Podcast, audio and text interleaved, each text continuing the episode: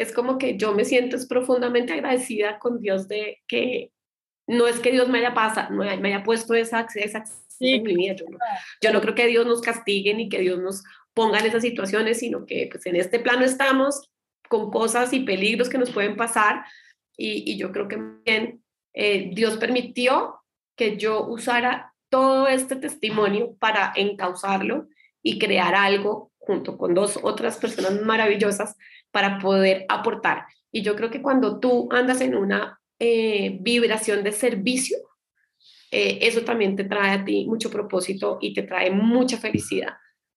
Total. Entonces, entonces sí, es más, más bien yo me siento de buenas y, y bendecida porque pude encontrar eso, pude encontrar eso y eso eh, pues no es fácil, no es fácil encontrar.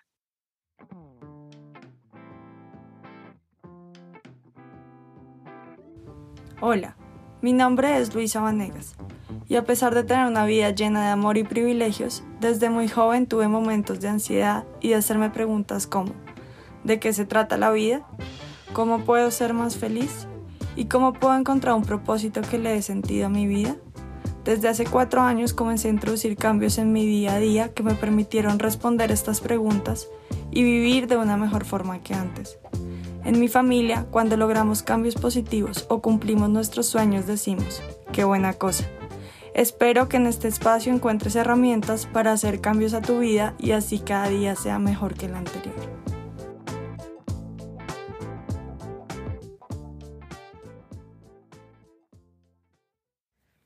Hola, bienvenidos a otro capítulo de mi podcast Qué buena cosa. Hoy tengo el placer de traerles la Fundación INTI y contarles su historia. Esta fundación nace en el 2014 por el deseo de cada una de las fundadoras de ayudar a personas sobrevivientes de quemaduras y de trabajar en los procesos de prevención de las mismas. Cada una de estas mujeres ha sufrido de forma directa o indirecta este flagelo. Dos de ellas sufrieron quemaduras que transformaron profundamente sus vidas y cambiaron por completo su óptica y visión del mundo. La tercera es una reconocida cirujana plástica que ha dedicado gran parte de su carrera profesional a la atención de pacientes sobrevivientes de quemaduras. Gracias a las donaciones que hemos recibido y el apoyo de varias personas e instituciones, hemos logrado ayudar a los sobrevivientes de quemaduras ofreciéndoles cirugías reconstructivas, terapia psicológica y ayuda con desplazamiento para asistir a tratamientos médicos.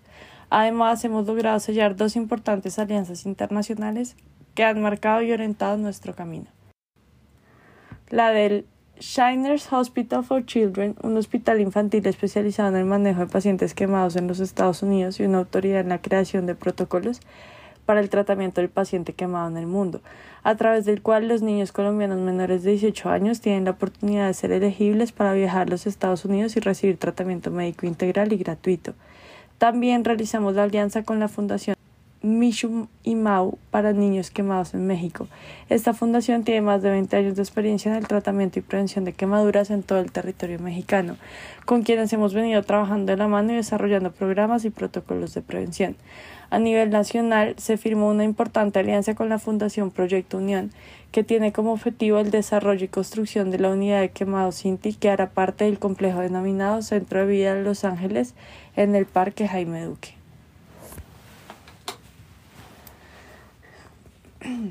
La invitada de la fundación que nos acompaña hoy se llama Adriana Liébana y esta es su historia. A los 14 años de edad sufrió un accidente casero con una estufa de alcohol, la cual le ocasionó quemaduras de primer, segundo y tercer grado en varias partes de su cuerpo, viéndose enfrentada a un largo proceso de rehabilitación tanto físico como emocional.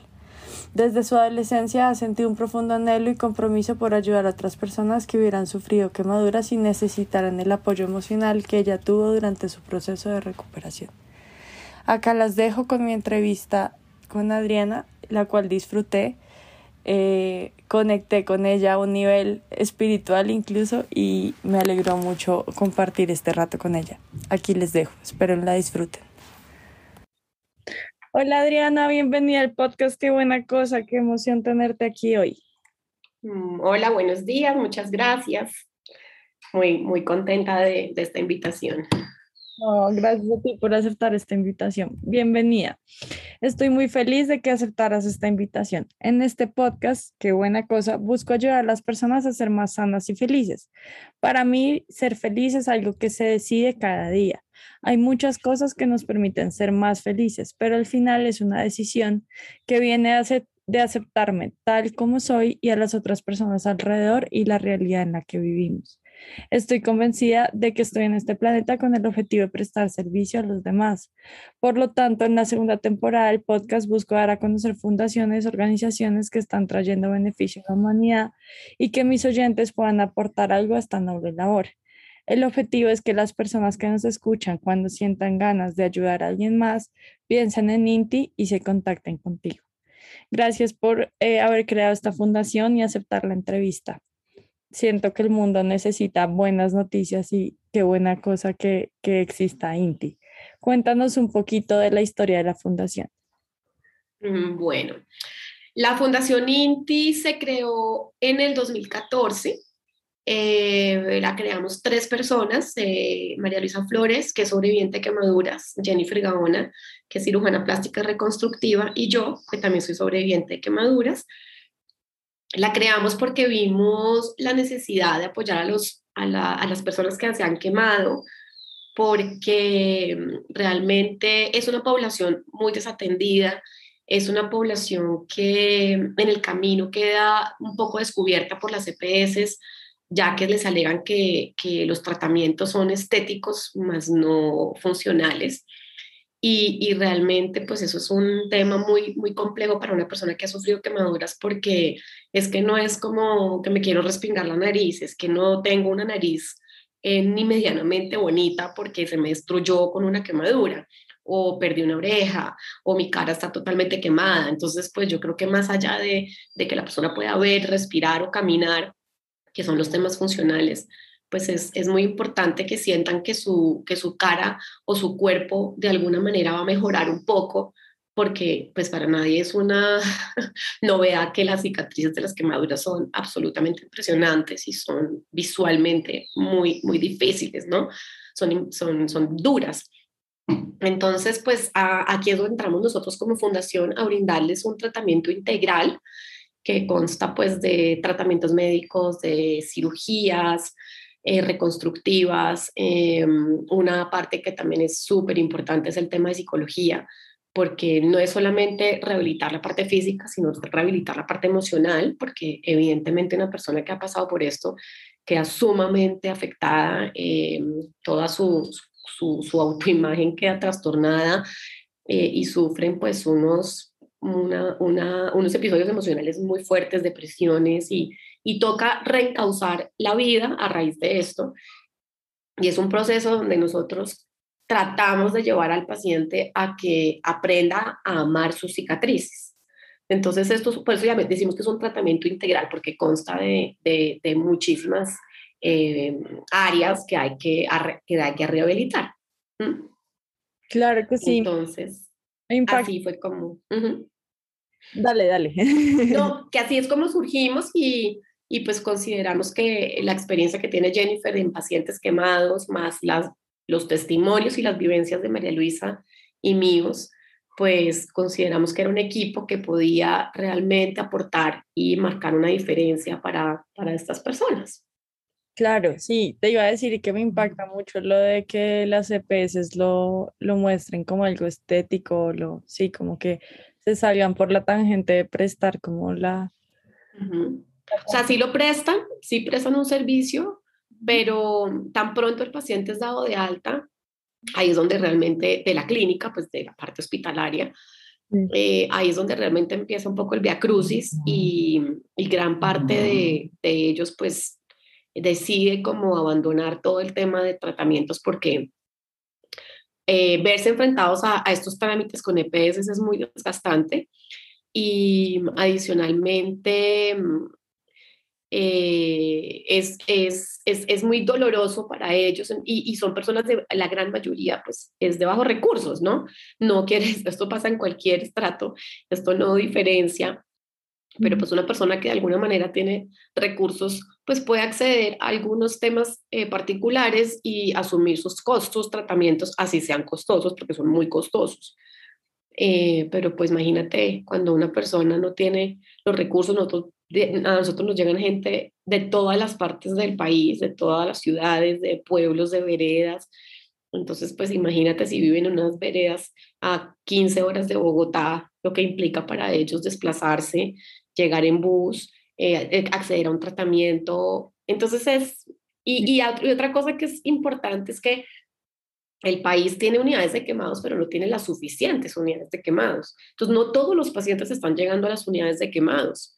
Y un paciente que no es tratado en una unidad de quemados, pues eh, su rehabilitación va a ser muy distinta porque no va a recibir la atención adecuada, no todos los cirujanos saben manejar el paciente quemado, no todos los hospitales o centros médicos saben cómo manejar la primera emergencia del paciente quemado. Entonces, si tú no llegas a, la unidad, a una unidad de quemados, em, pues obviamente el tratamiento médico que se le va a dar a ese paciente que está recién quemado, pues no va a ser el adecuado, porque no todos los hospitales tienen la forma de manejar el paciente quemado, el conocimiento para manejarlo. Los centros médicos o puestos de salud de un pueblo, de una vereda, pues menos aún. Entonces ahí es donde eso va a marcar la diferencia en tu evolución en, en, en, en, cuanto a la rehabilitación de tus heridas. Si una herida no es bien tratada desde un principio, esa herida que te puede ser una herida de, de segundo grado, que no requiere injertos, pues si se complica y se infecta y no es bien tratada, puede terminar siendo una quemadura de tercer grado con una evolución muy negativa y pues algo que se hubiera podido hacer de alguna manera bien hecha desde el principio, pues no se, no se haría. Entonces, eh, ese es otro punto que, que también es importante que como resaltar porque el país está escaso en unidades de quemados. Claro, súper importante, muy chévere. Eh, ahorita que estabas hablando un poco como el proceso eh, que ustedes y el acompañamiento que ustedes prestan, me, pues yo, he estado leyendo un libro sobre el duelo porque perdí a un familiar y me he dado cuenta en ese libro pues que hay, hay que hacerle duelo a muchas cosas, no solo a la muerte de alguien. Y todo lo que mencionabas me suena como que la persona que se quema entra en un duelo de, de, como en un proceso de duelo y fuera de eso enfrentarse como a tener que justificar con la EPS si lo deben atender o no y todo eso debe ser muy desgastante. Y pues obviamente viene como una etapa como pues todas las etapas del duelo mejor dicho y, y estar como en ese, en ese desgaste debe ser muy duro. Entonces veo que la Fundación INTI pues genera muchísimo valor a estas personas porque los acompaña eh, y además, si ustedes ya tienen la vivencia y tienen la experiencia, para mí es como lo más, lo que más rescato. Cuando alguien ya ha pasado por un camino y ha vivido algo, puede hablar con más propiedad y puede darle como más confianza a la persona que está pasando por ese proceso. Entonces, no sé si, si estoy en lo correcto, me corregirás. Sí, de acuerdo. Mm, evidentemente, cuando una persona se quema, entra en un duelo, como pues puede pasar con diferentes circunstancias de la vida, porque es un, es un tema donde tu cuerpo queda profundamente afectado y, y tienes que entrar a darle como una resignificación a todo esto que pasó y aceptar un nuevo cuerpo, pero pues eso, eso es un proceso muy largo y pues yo creo que sí cumple como todas las etapas que tiene un duelo. Entonces hay primero como una negación de que esto pasó, eh, bueno, no, no, no, me las tengo tan presentes todas las etapas, pero, pero viene como esa rabia, toda esta parte de por qué me pasó esto a mí, y con el tiempo ya empiezas a, a tener un poquito más como de, de aceptación, esto listo, ya me pasó, y ya pues de, vendrá la resignación. Em, y, y indudablemente eh, y algo que he visto como en el proceso mm, con todos los, los pacientes que nos llegan a la fundación es que en un principio quieren hacer a toda costa lo que puedan para mejorar sus cicatrices. Entonces, eh, yo, se quieren someter a las cirugías que sean necesarias, a los tratamientos que sean necesarios. Lo que, lo que pasa es que como todos estos tratamientos son dolorosos, cada cirugía implica una sí, una, una nueva herida, ¿sí? como una nueva cicatriz. Eh, cada cirugía implica un dolor, eh, cada tratamiento médico, ya sea con láser, con CO2, curaciones, todo lo que sea, eh, todo eso implica mucho dolor. Entonces, en el camino, muchos pacientes empiezan a, decir como, no sé, ya como que no quiero seguir con esto, no quiero más tratamiento, no quiero más dolor, no quiero más anestesia, no quiero más cirugías. Y empiezan como, como a aceptar que ya esto es lo que hay, esta es mi vida, este es mi nuevo cuerpo, estas son mis cicatrices. Hasta que llegan muchos a decir como, ya, lo quiero dejar aquí y no, no quiero nada más. Y te digo, de alguna manera eso fue lo que me pasó a mí. Yo, yo era muy chiquita cuando yo me quemé, yo tenía 14 años y mm, obviamente es muy distinto quemarse a los 14 que quemarse a los 30 o a los 40. Em, pero, pero yo sí en algún momento quería como que todo eso mejorara y todo eso fuera diferente y quedar de la mejor manera, pero cuando empecé a enfrentarme a todos los, a los procesos, a los tratamientos, a lo que viene, uno, empieza a decir, no, yo como que ya, como que me quiero quedar así, no, y no, no le quiero dar más, em, como más dolor a mi proceso, ¿sí? Entonces hay muchos que, que, deciden no hacerlo, entonces sí, esto es un proceso y, y, y, yo creo que se va viviendo de alguna manera en el tiempo y, y con las, con las fases que esto implica, pero sí te digo que es, que es algo como muy común que he visto en los pacientes quemados. Claro. Súper. ¿Y qué hace específicamente la fundación? Pues lo que te comentaba anteriormente, nosotros hacemos, brindamos un tratamiento integral a sobrevivientes de quemaduras, eh, que ya te como que te expliqué, que son tratamientos médicos, son eh, cirugías, eh, tratamiento psicológico, en el, si vemos casos donde realmente la persona no tiene cómo desplazarse a un tratamiento, pues se hace toda una valoración como como socioeconómica del paciente para determinar qué tanta ayuda necesita. Se le apoya con, con, medicamentos o se le apoya con traslados para que puedan venir a los tratamientos. Eh, hay otra cosa importante que la fundación hace. Eh, nosotros tenemos un convenio con un hospital en Estados Unidos que se llama Shriners Hospital for Children. Ellos eh, son una red de hospitales que trabajan totalmente gratis para cinco tipos, cuatro tipos como de, ¿cómo se dice?, de, de enfermedades o patologías. Una de ellas es los quemados. Entonces, eh, la fundación, y solamente reciben niños. Entonces, todos los niños menores de 18 años que sean elegibles por este hospital, trasladados al Shriners Hospital for Children. Eh, nosotros tenemos este convenio desde el 2016 y a la fecha ya han viajado 20 niños. Qué lindo. sí, la fundación asume todo el tema de, pues los, ayuda con todo el tema de traslado, ¿no? Entonces él avisa eh, pasaportes, exámenes médicos, eh, pues gestionamos a través de alianzas el tiquete aéreo con Shriners, allá se les da el alojamiento, todo el hosting, ¿no? Que es como alimentación y alojamiento. Eso está todo cubierto y el tratamiento, todo es absolutamente gratis. Entonces, pues ha sido un convenio maravilloso donde pues ya 20 niños se han visto beneficiados. Qué hermoso. ¿Y ustedes funcionan en toda Colombia? Sí, o sea, nuestra atención se brinda en Bogotá, porque no, pues no tenemos sino sede en Bogotá, pero, pero recibimos pacientes de todo el país. Incluso pues hemos recibido pacientes que vienen de afuera, eh, no muchos, pero, pero pues se han podido hacer algunas cositas. Pero pues el paciente sí tiene que estar acá en Bogotá para hacer las cosas que, que haya que hacer.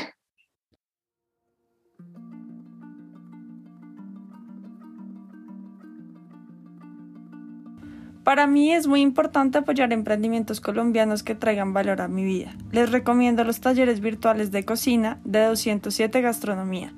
Aquí podrán encontrar algunas clases con preparaciones increíbles. Te guían por medio de una clase virtual en vivo, que además podrás ver la grabación cuantas veces desees para que puedas aprender a cocinar, a disfrutar con tus familiares y amigos y a deleitarte con las más deliciosas preparaciones. Yo ya he hecho como 5 cursos y los he amado. Por ser oyente de mi podcast recibirás 10% de descuento si presentas el cupón numeral, qué buena cosa, el signo más 207 gastronomía.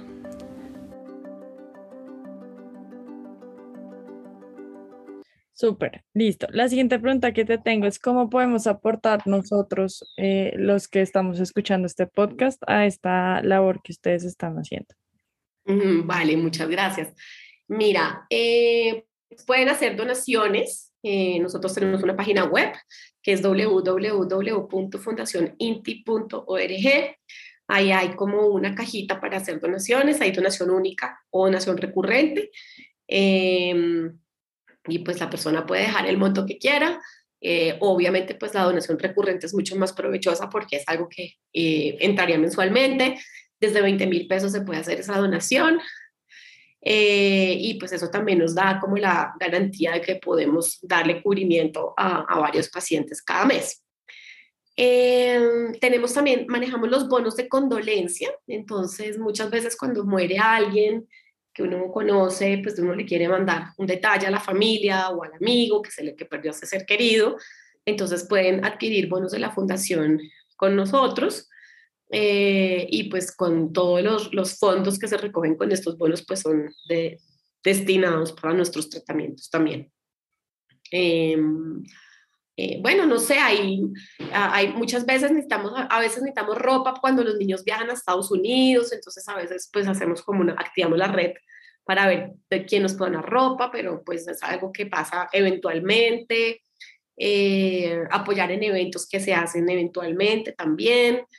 Mm, y bueno, a veces también llega gente que quiere donar como con su conocimiento, entonces, por ejemplo, que son buenos en manejo de redes sociales, entonces nos, pueden dar como ayudas de cómo manejar mejor redes sociales o cómo ah, el tema de marketing digital.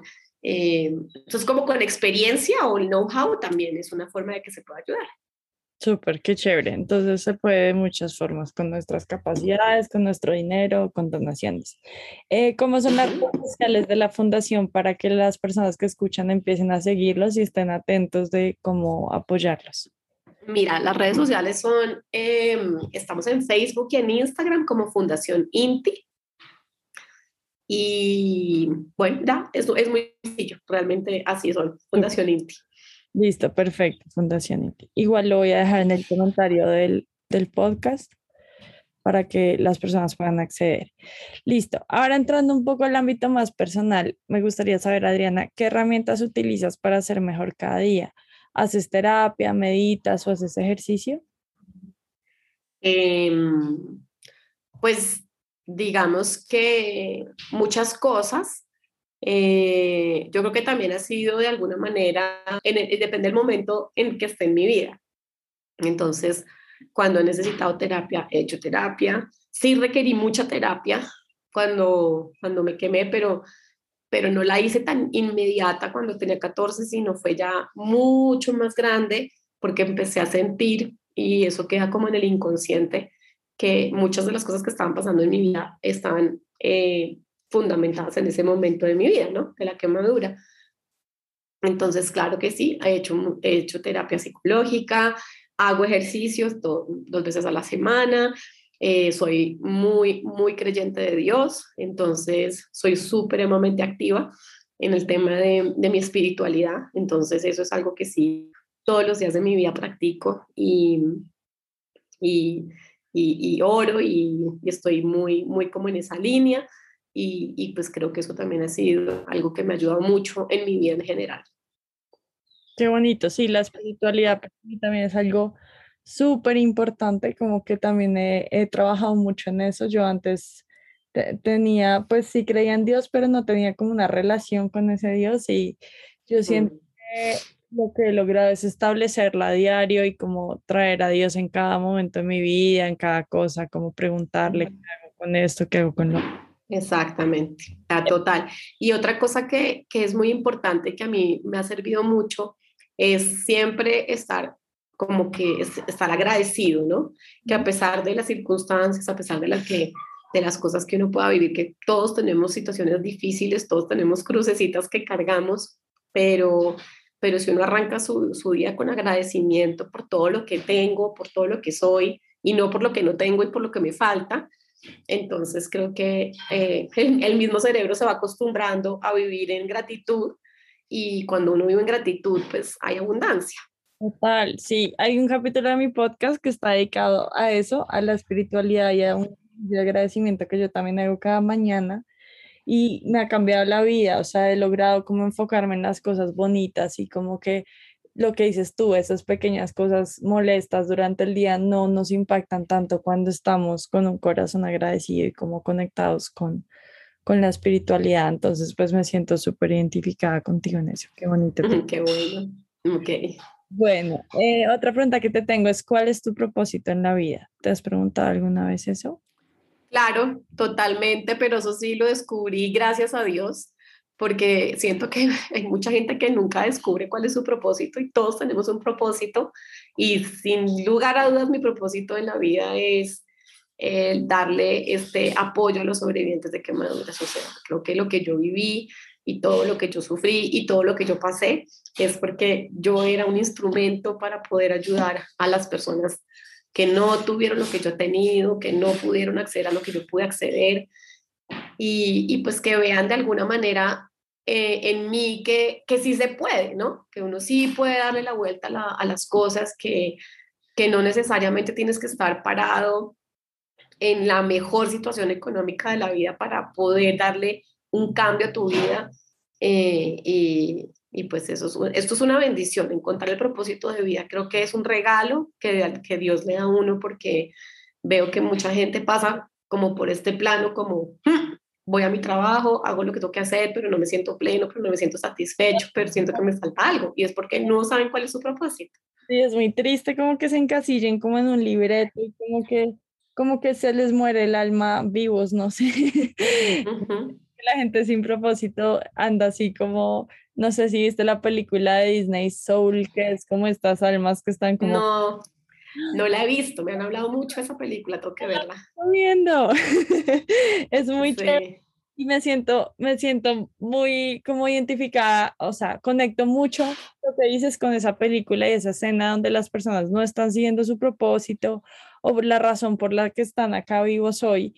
Y entonces están como apagados. Es, es algo muy impresionante. Y que mencionabas que tu propósito está muy conectado con eh, el accidente que tuviste.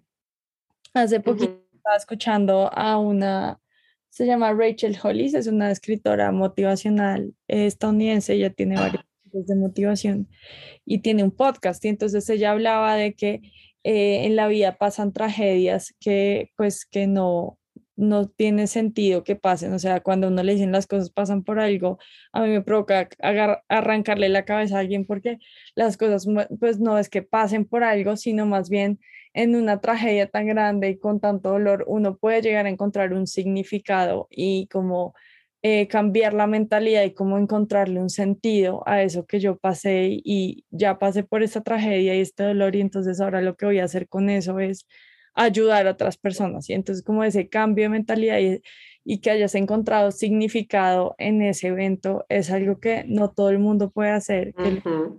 Y te felicito. Exacto.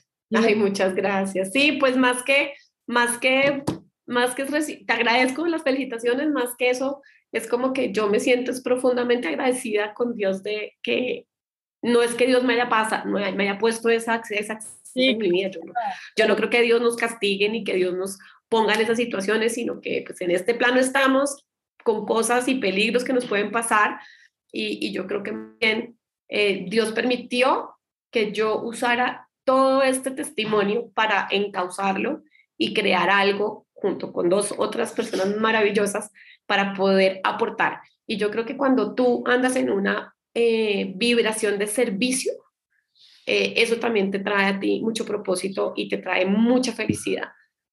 Total. Entonces, entonces sí, es más, más bien yo me siento de buenas y, bendecida porque pude encontrar eso, pude encontrar eso y eso eh, pues no es fácil, no es fácil encontrar. Sí, sí. Y la gente que de pronto nos escucha dirá como, ¿qué? ¿En serio? Ya, yo me siento súper identificada contigo en que he tenido momentos muy dolorosos en mi vida, cosas en mi familia y personales, como que pues que me, en un momento me sentí como, ¿por qué me pasó esto a mí? ¿Qué es esto? Como en rol víctima y luego lo cambié y lo pasé como un rol más de, bueno, si yo ya sobreviví a esto y yo ya tengo esta experiencia, voy a ayudar a otras personas y voy a servirles sin cobrarles nada para que yo sea un instrumento como de Dios en, en ayudar a estas personas a superar eso que yo ya viví. Entonces me siento súper identificada contigo en eso y yo estaba orando mucho eh, porque en esta temporada quiero sacar 10 capítulos y todavía no tengo las 10 entrevistas, pero yo no quería como buscar cualquier fundación y, y, ya como esta y esta, sino más algo como que me conectara y estuve buscando mucho y esperando y en Instagram de repente como de tanto buscar me salió Inti y sentí una conexión muy grande y, me alegra mucho que estemos aquí como grabando esto. qué lindo, muchas gracias. Dios. Qué chévere. Sí.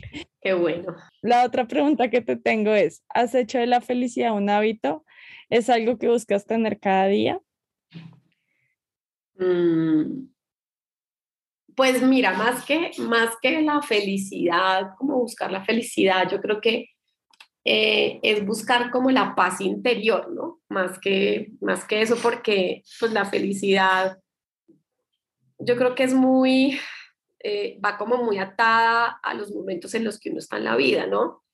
Eh, y yo creo que mientras que uno ande por la vida con, con paz interior, que es que suena como muy, como, como frase de cajón y, ay, no, pues super cursi, la paz interior, y, pero, pero, pero realmente cuando, o sea, yo te, yo te digo una cosa, la forma en que yo encuentro esa felicidad que tú mencionas, para mí la llena Dios, ¿sí?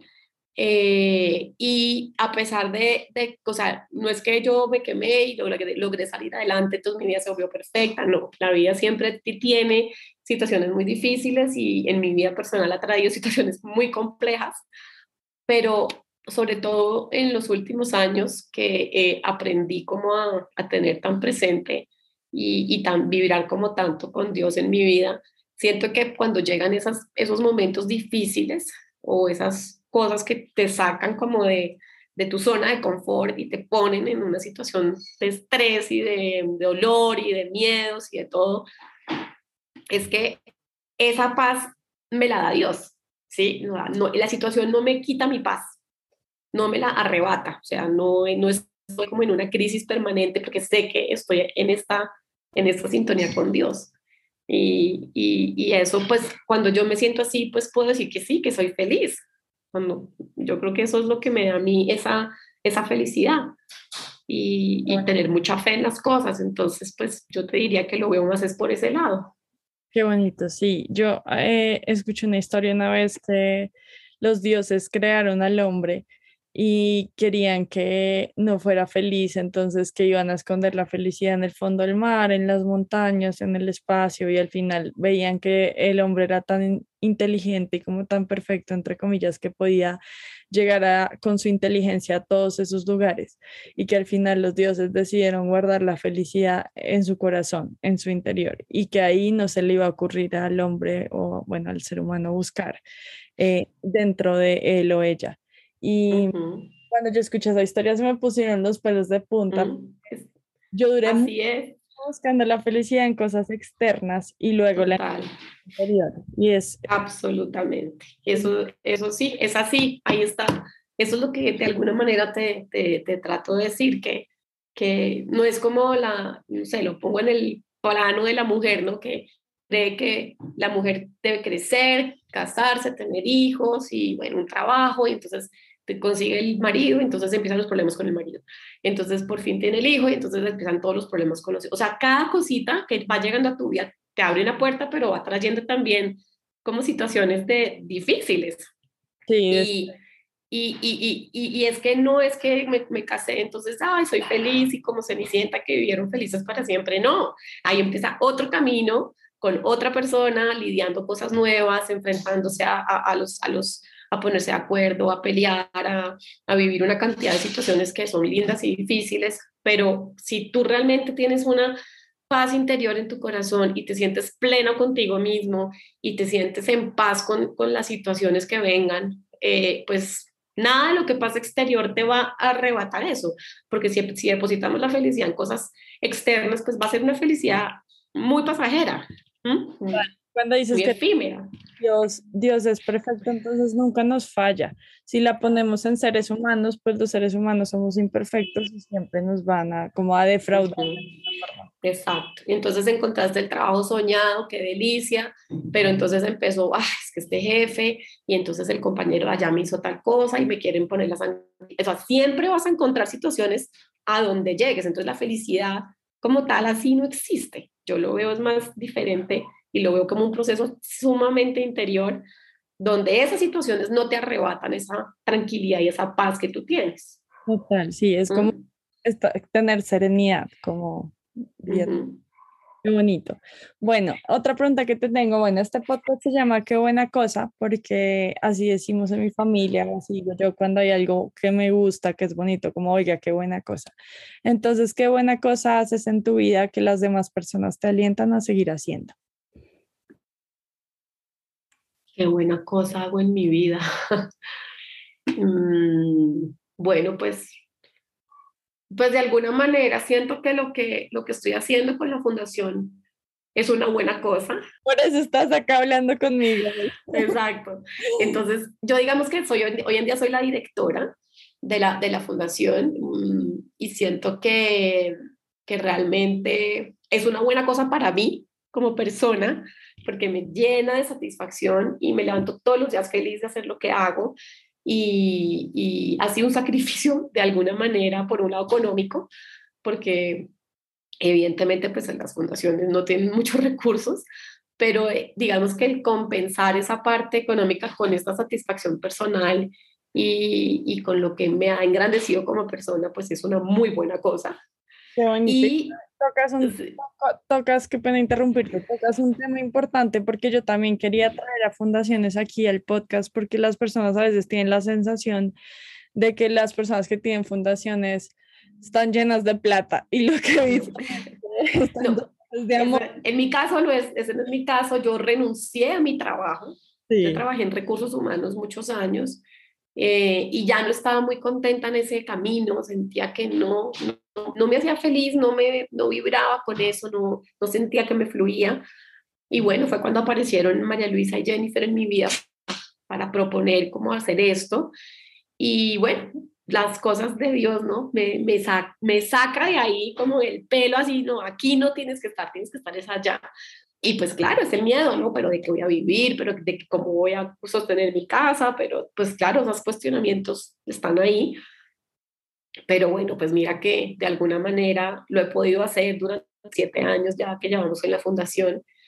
Y, y por eso te digo que no, no esa satisfacción que, que, que, siento no, siempre va a ser superior a, a lo, al sacrificio que, que de alguna manera económico hice. ¿Mm? Y, y, pues es para mí más, para mí hoy en día es más importante sentirme plena como ser humano, plena en mi trabajo, plena en mi área, en mi área de servicio, a de pronto ganarme muchísimo dinero, pero vivir infeliz y aburrida con lo que estoy haciendo. Total. Sí, qué pena interrumpirte, es que quería dejar eso súper claro. okay. ¿Qué otra cosa ibas a decir? No sé. Yo sabía que se te iba a olvidar.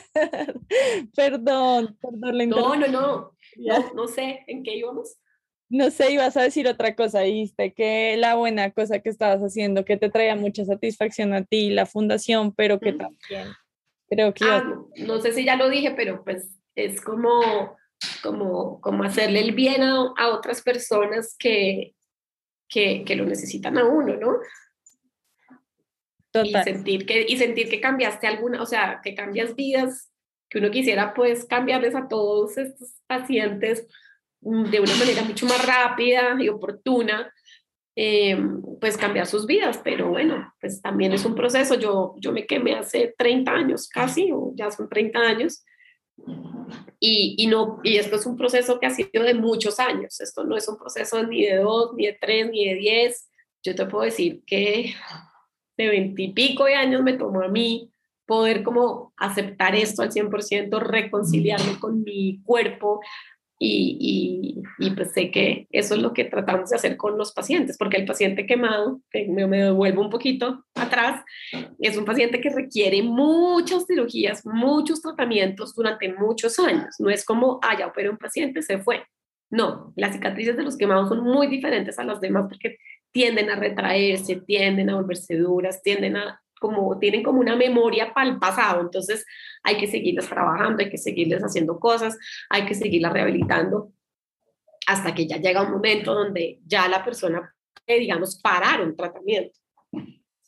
Claro, súper. Y entiendo que es también como una, eh, un balance de, que ya se aceptó eh, pues, de la quemadura y que tanto está dispuesto a seguir como en el tratamiento. De acuerdo. Okay. Y la otra pregunta que te tengo es, ¿qué buena cosa haces en tu vida que te da satisfacción a ti, así otros no estén de acuerdo con que la hagas? Mm. Ay, Dios, no sé. No, no, no sabes que no, nunca me había puesto a pensar en eso. Es una pregunta un poco difícil. Siempre pongo... Me da satisfacción a mí que no esté de acuerdo con los demás. Mm, no, pues no, la verdad. Pues no sé si de pronto eh, yo, como te he venido mencionando, eh, yo desde de unos años para acá tuve como realmente algo que partió mi vida en dos con respecto a mi relación con Dios. Entonces hoy en día soy supremamente como activa en mi iglesia y, y, pues segura, es de pronto pienso que los que están por fuera de este vibrar mío y de este sentir mío como que dirán, uy, esta se nos enloqueció, eh, se nos chifló. Eh, no es que me lo digan, ni que, pero sí siento que de pronto como que eh, no, no, no les parece como tan chévere eh, pero mira, esto es algo que yo digo, esto me da mi felicidad, me da paz, me da alegría. Claro. Eh, lo, lo, llevo muy, muy en mi cuento conmigo misma y con mi familia. Entonces, como que me, me importa con lo que piensen. O sea, si ustedes no lo quieren hacer, perfecto. Yo no los estoy obligando ni nada. Yo cuento mis experiencias y las cosas lindas que me pueden pasar, pero al que no le gustó, pues no.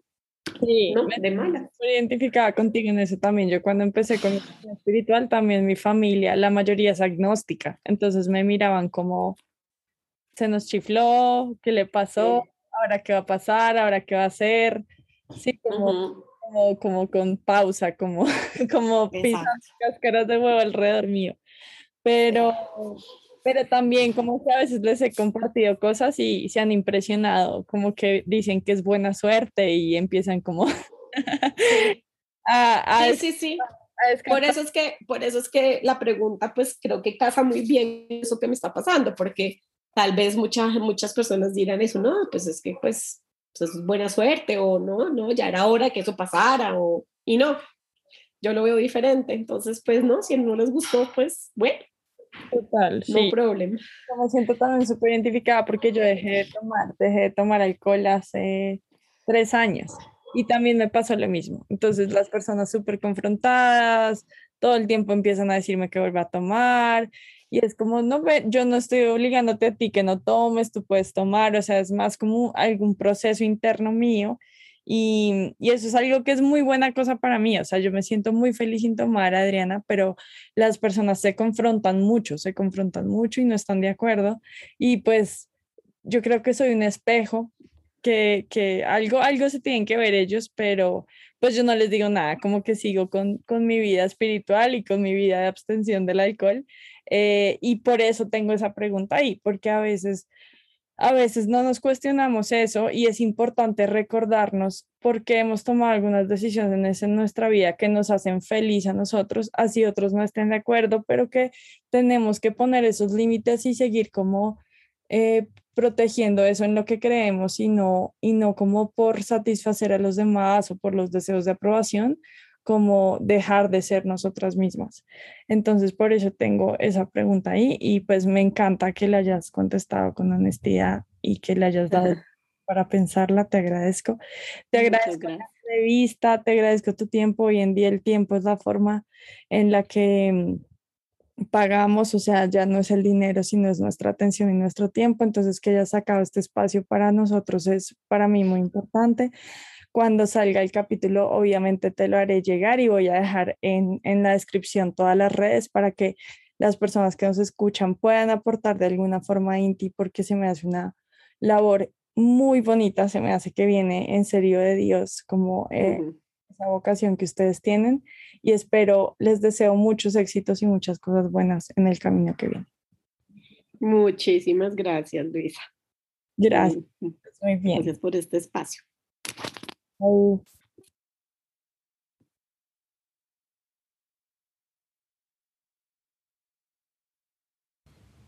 Gracias por escuchar. Si te gustó este episodio, por favor califícalo, deja un comentario lindo y compártelo en tus redes. Si lo haces, puedes concursar para ganarte la suscripción gratuita a uno de mis retos. Deja tu cuenta de Instagram en el comentario para poder contactar al ganador. Sígueme en Instagram en mi cuenta arroba lulu.bane.parra. ¡Chao!